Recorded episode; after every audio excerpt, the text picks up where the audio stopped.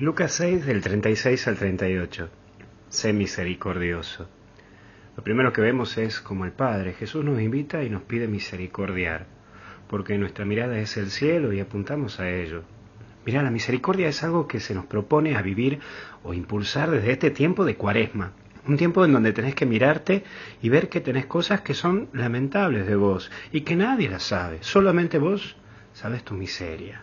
Solamente vos sabés ese error y ese pecado que has cometido.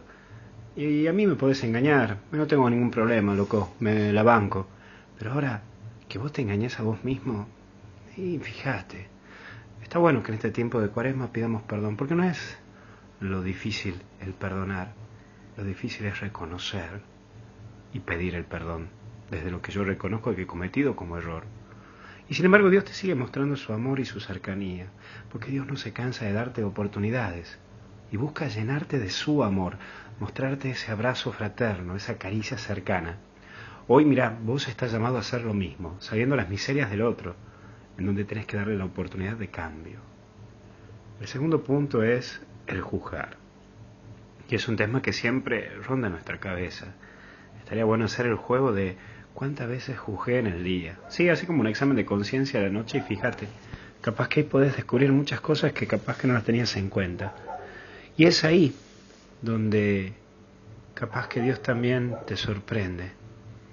Te sorprende con su misericordia, con su cercanía, pero también te sorprendes vos de cuán duro muchas veces te haces. Buscamos que todos sean perfectitos y como nosotros queremos y quien no está inserto en nuestra estructura lo terminamos liquidando con la crítica o con la forma de actuar.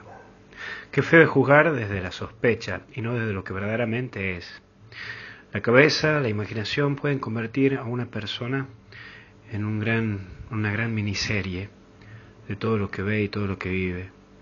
Y también puede convertir a un banquillo de acusado aquel que está cercano. Por eso hay que ver la medida, la medida de las cosas, y también marcar de cómo la medís vos. Hay veces que sos muy duro con los que te rodean, pero vos siempre te das vía libre. Mirate y sincerate, sé fiel, sé coherente con lo que piensas y con lo que vos crees, pero tampoco es ser duro con vos, duro con los demás. En este sentido, sabes que yo también me pongo a pensar y digo, bueno, nosotros los católicos tenemos que formarnos un poco más y también ser coherente y ser fiel a lo que pensamos porque no me podés ser un tipo que te va a misa todos los domingos, pero que está a favor de leyes que van contra la fe o contra la libertad religiosa o contra la vida. En fin, ser coherente con lo que pensás, con lo que crees. Y, y también la medida de la virtud es el punto medio, no los extremos. Vamos que vos podés, que vos sos una persona fuerte en la presencia de Dios y hay que ir con todo porque esta cuaresma vos la terminas haciendo diferente.